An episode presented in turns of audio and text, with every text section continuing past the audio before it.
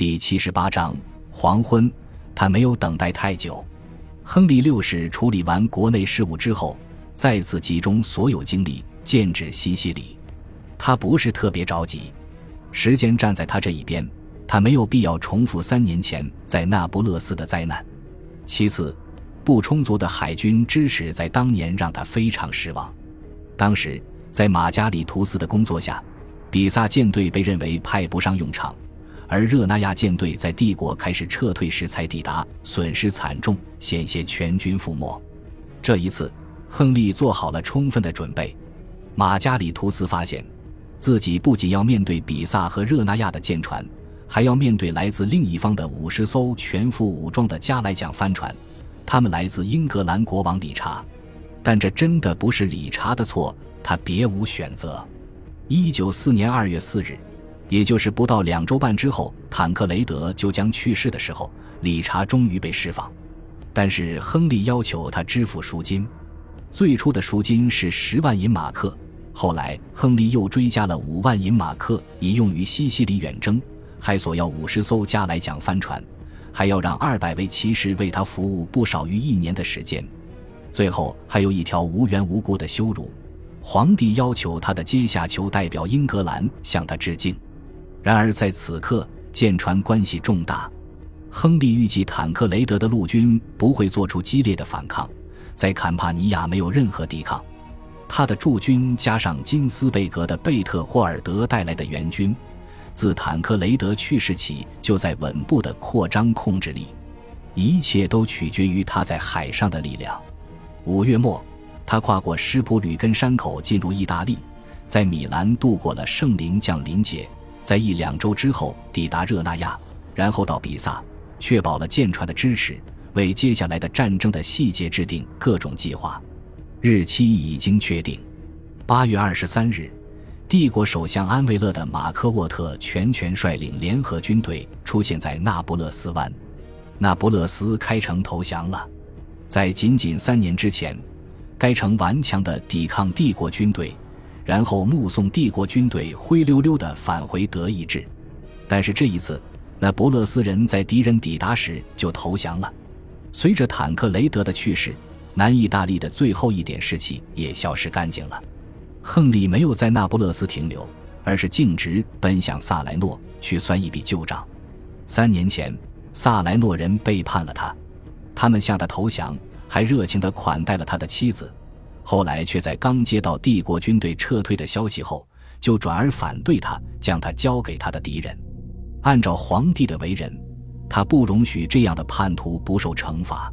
由于担心皇帝的复仇，而不是由于勇敢或忠于国王，萨莱诺人起初选择了抵抗，却无法抵抗很长时间。城市被攻破，一场无情的屠杀随之而来。幸存下来的居民被没收了财产，遭到流放；城墙被推倒，成为碎石堆；幸存的城墙所剩无几。如果需要例子来显示阻挡德意志军队的城镇将遭受何种对待，那么萨莱诺就是这个例子。各地都毫无意义地接受了亨利的权威，仅有两处英雄式的城市是例外：斯皮纳佐拉和波里科罗，他们也得到了类似的命运。接下来，亨利穿过南方的进军过程不像是打仗，而更像是凯旋仪式。即便长期充当反帝国情绪中心的普利亚城镇，也都接受了这无法避免的事情。西蓬托、特兰尼、巴黎、焦维纳佐以及莫尔菲塔先后向征服者打开了城门。在卡拉布里亚也发生了同样的故事。十月末，此时已成为大陆的主人的亨利六世。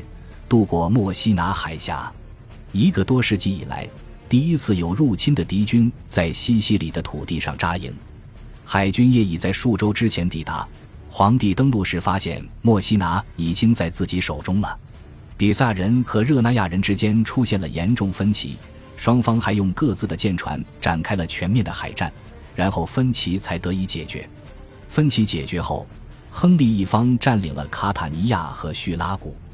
中央政府在各地的统治已经崩溃，西西里岛的局势日渐混乱。亨利建立桥头堡之后，那么很明显，敌方已经不可能组织能真正起作用的抵抗活动了。王后西比拉已经竭尽其所能了，无论她有什么样的缺点，却不缺乏勇气。她把小国王和他的三个年幼的姐妹送到了相对安全的城堡卡尔塔贝洛塔，此处靠近西南海岸的夏卡。随后，他试图组织最后的抵抗，这毫无作用。马加里图斯控制着俯瞰巴勒莫码头的城堡，他也想坚持到最后一刻。宿命论的论调让首都瘫痪，也传入守军之中。于是守军放下了武器，马加里图斯孤掌难鸣，无法再抵抗下去。而摄政王太后见大势已去，跟巴勒莫大主教和他的兄弟一起逃往卡尔塔贝洛塔城堡。他为最后的投降而展开谈判工作。同时，亨利向巴勒莫进发，在巴勒莫城外数英里的法瓦拉。他遇到了一群市民的领袖，他们向他保证了城市的投降和未来的效忠。作为回报，亨利下达了严格的命令，命令全军不得在巴勒莫抢劫或奸淫妇女。巴勒莫是他的王国的首府，受到这样的对待是应该的。军队要随时随地保持严格的纪律。他做出承诺后，便骑马通过城门，庄严地进入巴勒莫。一九四年十一月二十日。奥特维尔家族在西西里的统治就这样终结了。他开始于一百二十多年之前，当时罗贝尔吉斯卡尔携弟弟罗杰，后面跟着杰出的妻子西吉尔盖塔，率领一支疲倦却兴奋不已的军队进入巴勒莫。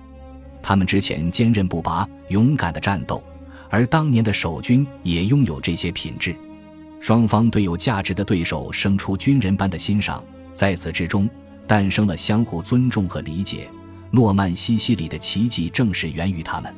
结果是，西西里岛的历史之中最幸福、最荣耀的篇章得以写就。现在这一篇章行将结束，士气低落的人们不敢反抗，向入侵者投降，而入侵者则报以轻蔑之情，且丝毫不加掩饰。一一一百九十四年的圣诞节。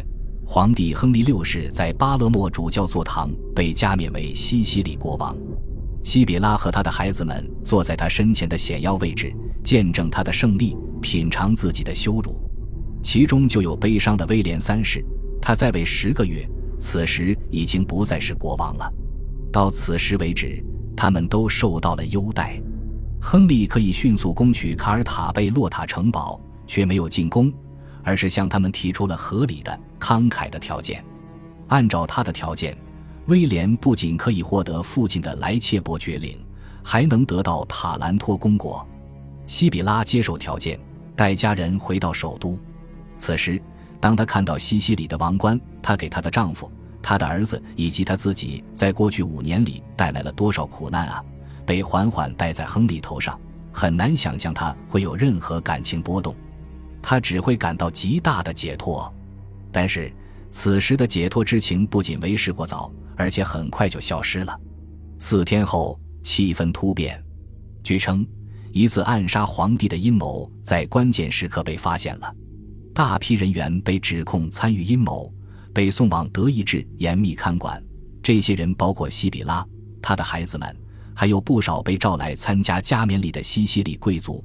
其中有布林迪西的马加里图斯、萨莱诺大主教尼古拉斯及其兄弟里夏尔、阿维利诺伯爵罗杰、阿切拉伯爵里夏尔，甚至还有上一位普利亚公爵的那位不知所措的拜占庭双妻伊琳妮公主。此事有几分真实性，有一些编年史，尤其是写于意大利的那些，比如圣杰尔马诺的里夏尔的著作，坚决否认发生过这样的阴谋。对他们而言。整个故事只是亨利的借口，以除掉他的新王国国内所有不受欢迎、有潜在破坏性的元素。这种说法并非完全不可能。如果纵览皇帝整个雷厉风行的历程，就知道他完全有能力做这样的事。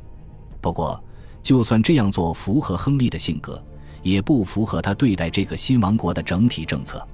我们发现，除了他有充分理由去憎恨的萨莱诺。其他地方都被他用怜悯及和解的情绪去对待，这种现象在他那里很罕见。这本身就很了不起。在没有恰当理由的情况下，他不可能在一夜之间就从安抚转向镇压。考虑到德意志人很不受欢迎，西西里人又非常热爱搞阴谋。要说这时没人想策划政变，那也太不可能了。如果有人谋划，遭到拘押的人里面肯定有几个牵涉其中，至少知道事态的发展。既然如此，他们还没有遭受更悲惨的惩罚，这已经算很幸运了。